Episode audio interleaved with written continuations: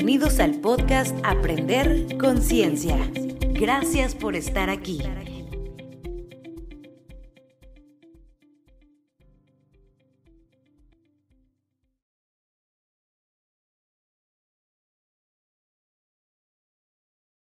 En el capítulo de hoy tengo como invitada a Luisa Altamirano. Vamos a platicar de algo que nunca he hablado en el podcast de esto, como que siempre he seguido una línea muy, muy marcada de heridas de la infancia, autoconocimiento, este, psicología infantil. Pero hoy quiero hablar de coaching empresarial con Luisa Altamirano, porque ella tiene más de 13 años de experiencia en esto y ayuda a CEOs, empresarios, emprendedores de alto impacto a mejorar sus carreras. Y algo que fue una palabra clave que me llamó la atención para tocar este tema fue que los ayuda con la inteligencia emocional. Entonces, ahorita nos va a platicar un poco de esto que se me hace algo clave para trascender y vivir mejor y sacar el mejor provecho de todo lo que hacemos todos los días. Entonces, Luisa, gracias por estar aquí. Bienvenida. Gracias, querida María. Me encanta estar aquí compartiendo contigo y con tu audiencia. Muchas gracias. A ti, platícame un poco de tu carrera profesional. Es súper interesante. Yo desde que era muy chiquita una vez vi una película de una mujer en eh, traje ejecutivo y dije, yo quiero ser mujer de negocios. Tenía ocho años. Estudié administración en el ITAM. Tengo una maestría en negocios internacionales en la Universidad de San Diego. Tres certificaciones diferentes en Estados Unidos como coach estudié un diplomado en psicología positiva y así te puedo contar 10.000 cosas que he estudiado, pero la verdad eso no te dice nada de mí, más que me encanta aprender, me encanta estudiar y me encanta transformar mi ser y traer lo mejor a la mesa. Lo que sí te dice de mí es que mi papá murió cuando yo era muy joven, quedé a cargo de un negocio familiar, un laboratorio farmacéutico. Yo tenía 25 años, hay mujeres a los 25. Yo por venir de, de una familia muy linda, la verdad es que era una niña y de un día para el otro la vida me pateó y me dijo, tienes tres segundos para madurar, ser fuerte, confiar en ti y ser una crack, literal. Logré sacar el negocio de una crisis, era el 95 en México, y llevarle a una exitosa venta. Por el amor y todo lo que significa mi papá en mi vida, ha sido uno de los momentos más difíciles, no solo por la responsabilidad de sacar adelante el negocio, y yo creo que inconscientemente ahí aprendí y entendí muchas cosas y el por qué hago hoy lo que hago. Mm, para poder tener, yo diría, no es necesariamente exitoso, sino tener una vida plena, hay que tener claro el por qué haces las cosas. Si en ese momento yo hubiera tenido un coach de negocios ético, confiable, bien preparado y que realmente le importara mi bienestar, seguramente hoy seguiría, siendo dueña de un exitosísimo laboratorio. Entonces, el por qué hago las cosas viene desde una historia, desde un profundo sentimiento por ayudar a los demás y por ser mejor. ¿Respondí tu pregunta? No, totalmente. Me encanta porque todos los días que me siento a grabar algo, me tengo que recordar el por qué estoy haciendo esto, porque siempre llega un momento en el que estás desmotivado o se te olvida ¿qué hago aquí? ¿No? Qué poderoso lo que estamos hablando. Eh, cuando empezó la pandemia, fue, económicamente fue un momento difícil para mi firma de coaching. Y, empecé a trabajar literal, ¿eh? de 7 de la mañana a 9, 10 de la noche. Y yo me acuerdo que había momentos bien tristes, bien duros. Yo decía, ¿por qué hago esto? Yo se la debo a mi papá, decía, es como un compromiso moral de lo que él hizo por mí. Y lo hago por amor a mis hijos. Y el amor es la única forma, la única fuerza en la vida que forma, reforma y transforma. Entonces, la verdad, me volví unstoppable, imparable, porque realmente mi fondo ya no era sacar la firma, generar dinero, sino lo hacía por un bien, el amor a mis hijos. Entonces, tener el por qué es súper poderoso. Hay siempre que preguntarnos el por qué hacemos lo que hacemos. ¿O para qué? Sí, sí, sí, sí, de acuerdo. Platícame, ¿qué buscas dejar en tus clientes con esto que haces? Es muy curioso porque al trabajar yo con grandes CEOs, dueños de empresas, emprendedores de alto impacto, mm, gente muy exitosa económicamente, mi respuesta te va a ser muy simpática, pero lo que busco es que conecten con su propia sabiduría, que recuerden quién son, cuáles son sus talentos y para qué están aquí, y que lo hagan. Qué importante. Sí, claro, porque muchas veces sientes que cuando conoces a una persona que es exitosísima, tiene todo el dinero que siempre quiso, buscó, trabajó por él, por el otro lado están muy perdidos de ellos, ¿no? Como que no todos. Lo ven, no, por supuesto no generalizar, pero es muy fácil pensar que por alcanzar ese éxito ya tienes todo en automático, a eso me refiero. Exacto, qué lindo lo que acabas de decir. Nadie tiene nada en automático. Yo creo que en la vida hay dos factores fundamentales que los seres humanos tenemos como regalos y no usamos. El cerebro y el poder de elegir. Pocas veces nos damos el tiempo de pausar, de hacernos preguntas poderosas, de usar más nuestra inteligencia y de elegir qué queremos, qué es lo mejor para mí en este momento, qué realmente quiero yo hoy. Y quiero decirte que yo soy amiga del dinero, ¿eh? O sea, yo creo que el dinero es un gran medio y un gran instrumento para lograr muchas cosas en la vida. Totalmente.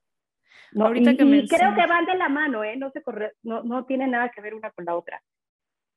Ahorita que mencionas este el que tenemos el poder de elegir y, y, lo poderosa que es la mente, justamente estoy leyendo un libro que dice eso muchísimo. El libro de Si lo crees, lo creas. No sé ah, si lo has leído he leído todos porque los últimos dos años me he dado cuenta que yo soy coach de negocios, tengo muchas certificaciones, ayudo a la gente a cambiar su mente, sus hábitos, su inteligencia emocional, su liderazgo, muchas cosas. Pero definitivamente he estado concentrada en ayudarlos a ser master of their minds, maestros de sus mentes. Todo parte de lo que pensamos, a partir de lo que piensas, sientes, como sientes es como actúas y repetidamente una acción en el tiempo se convierte en tus hábitos, que construyen o destruyen tu vida. Y no hablo de hacer ejercicio y comer sano, que también. Cómo tratas a las personas, cómo te hablas a ti, cómo escuchas o no escuchas. A eso me refiero. te hablas a ti? Sí. Poderosísimo. Me encanta. Pero dime una cosa, cuando te busca un, eh, por primera vez, te contacta el dueño de una empresa, un CEO, ¿para qué te buscan? ¿Qué están buscando? Hay tres características muy importantes que yo puedo generalizar en las personas con las que trabajo. Es gente inteligente, gente que tiene siempre un deseo por alcanzar su... A mí no me busca cualquier tipo de persona, son personas con esas características. Me busca siempre a alguien que quiere salir de una crisis quizás o de un momento difícil, pero sobre todo me busca mucha gente que quiere ser mejor, que si está bien, quiere estar mejor y si no, quiere estar muy bien. Y si está muy bien, quiere estar excelente. Y si está excelente, quiere estar extraordinario. Y quiere hacerlo en todas sus áreas de influencia. Porque estoy hablando con seres humanos. Son líderes, son dueños de empresa, pero también son esposos, pero son hijos, pero son papás, pero son hermanos, pero son amigos, pero son personas. Entonces, generalmente me busca alguien que quiere algo diferente o mejor en su vida. Alcanzar su potencial, generalmente. ¿Y cómo es el proceso de una sesión contigo? ¿Cómo lo manejas? Em, me gusta siempre tener una llamada de media hora porque creo que es importante escucharnos y conocernos. Em, esto va a sonar, para mí es muy importante estar alineada en valores, en energía con las personas que trabajo. Yo creo que en la vida el poder de elegir es un camino de ida y vuelta. No hay que dejarnos elegir por nuestros amigos, nosotros debemos elegir con quién juntar. Y en el trabajo es igual. Cuando te entrevistas para una empresa, no, no, no, no te están escogiendo ellos. Tú también los estás entrevistando y a tu jefe en particular. Entonces, cuando yo tengo estas llamadas, me gusta mucho conectar con las personas de corazón a corazón, entenderlos, que me conozcan, que me entiendan. Y si vemos que hay un beneficio mutuo, avanzamos a la siguiente parte que entonces sí es rellenar un cuestionario, tener una sesión sin costo de una hora, uno a uno por Zoom y entrar en detalle. Siempre definimos un objetivo, puede ser económico, profesional, personal. Uno muy lindo que se repite mucho es encontrar su paz. Pero ¿cómo mides que alguien alcanzó su paz? El coaching que yo hago siempre va muy enfocado a resultados y al éxito. Entonces, hablando de algo tan etéreo, ¿no? generalmente la mayoría lo define porque siempre les digo a ellos, ¿cómo cuantitativamente sabemos que alcanzaste tu paz? Y ellos solitos me dicen, cuando pueda dormir un mes todas las noches seguidas. cuando pueda ir a correr sin pararme porque me llegó un pensamiento de angustia, ¿no? Entonces, pero igual me contrata alguien que lo que quiere es crecer 30 veces su empresa. Igual me contrata a alguien que se da cuenta que hoy está haciendo un freno para el desarrollo de su empresa. Eh, es un poco doloroso, pero a veces los emprendedores o quienes iniciamos los negocios podemos convertirnos en el peor freno de crecimiento para nuestra propia empresa en ciertos momentos. Porque siempre las empresas son el reflejo de los valores, la mentalidad del emprendedor, del empresario. Y en la medida en la que tú te trabajas y evolucionas y creces, es la medida en la que crece tu empresa y crece tu equipo de trabajo. Totalmente. Como que es un reflejo, volvemos a lo mismo, es un reflejo de cómo estás tú, ¿no? 100%. Y lo lindo es que no cambia el empresario o el dueño de empresa o el CEO, cambia la persona. Entonces, en realidad, cambian la manera en que influye en todas sus áreas de influencia. Y eso es tremendamente poderoso y satisfactorio. Me encanta que lo, que lo personaliz, personificas, ¿cómo se dice? Mucho, como que hablas mucho de la persona, porque automáticamente, y yo cuando te empecé a investigar para buscarte, para hacer esta entrevista y demás, que tienes un currículum espectacular y como que la primera impresión que da él, eh, ha trabajado con CEOs y he visto con quién has trabajado, pero con personas súper conocidas en México y en el extranjero. Entonces, el, el recordarnos que son personas, como tú dices, pero son papás, pero son esposos, son hijos de alguien y te dejas llevar mucho como que por la imagen que tienen hacia afuera y eso es con lo que la primera impresión que te quedarías, ¿no? Creo que es algo bien lindo lo que dices, porque no se debería de, hasta un poco chinita, qué, qué bonito lo que dijiste, de olvidarse nunca. Antes que nada somos personas. A mí me encanta cuando la gente me dice, pero ¿por qué te enojas? Tú eres coach. No, no. Soy un ser humano, me sí, llamo y trabajo como coach. claro. Eso es muy divertido. Eh, hay cuatro niveles en los que yo trabajo en las personas. El primer nivel es las personas generalmente el día a día nos gana y empezamos a ser reactivos a la vida. No tenemos conciencia, no elegimos, no pensamos y, vamos a lo mejor solamente totalmente eh, reaccionando ante la vida y no eligiendo cómo actuar. Y es muy triste porque aquí conozco varios, por ejemplo, personas en empresas transnacionales en puestos muy importantes que me buscan, quieren un coaching y después me dicen, no, la empresa no me lo va a pagar, entonces yo no lo voy a pagar y ya dejé de ir a Yale y a Harvard, a los cursos que siempre iba porque la empresa no me lo paga. Yo siempre les digo, oye, no, no, no, no, hay tres cosas que nunca debes de poner en manos de alguien más. Tu seguridad, tu aprendizaje y tu dinero.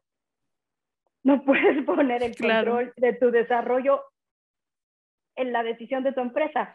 Y hay quienes ellos, la mayoría, ¿eh? muchos me lo pagan directo de su bolsa, pero hay muchos que no lo hacen.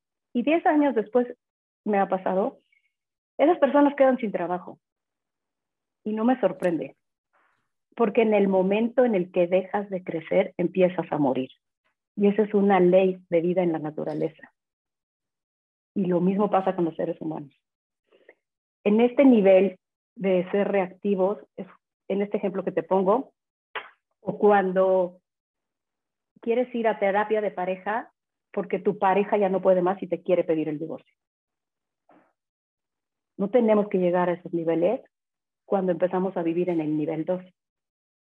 El nivel 2 de la vida es justamente cuando yo elijo interpretar mi realidad, elijo la historia que me cuento, elijo subir mi nivel de conciencia y empiezo a elegir qué quiero y cómo lo quiero en la vida. Y aprendo a escuchar un poco más, porque a veces somos un poquito soberbios, ¿no? Un poquito. Sí, sí, y generalmente decimos, no, no es cierto, yo no dije eso. No, no es cierto, yo no te hice eso. No, no es cierto, cuando me enojo.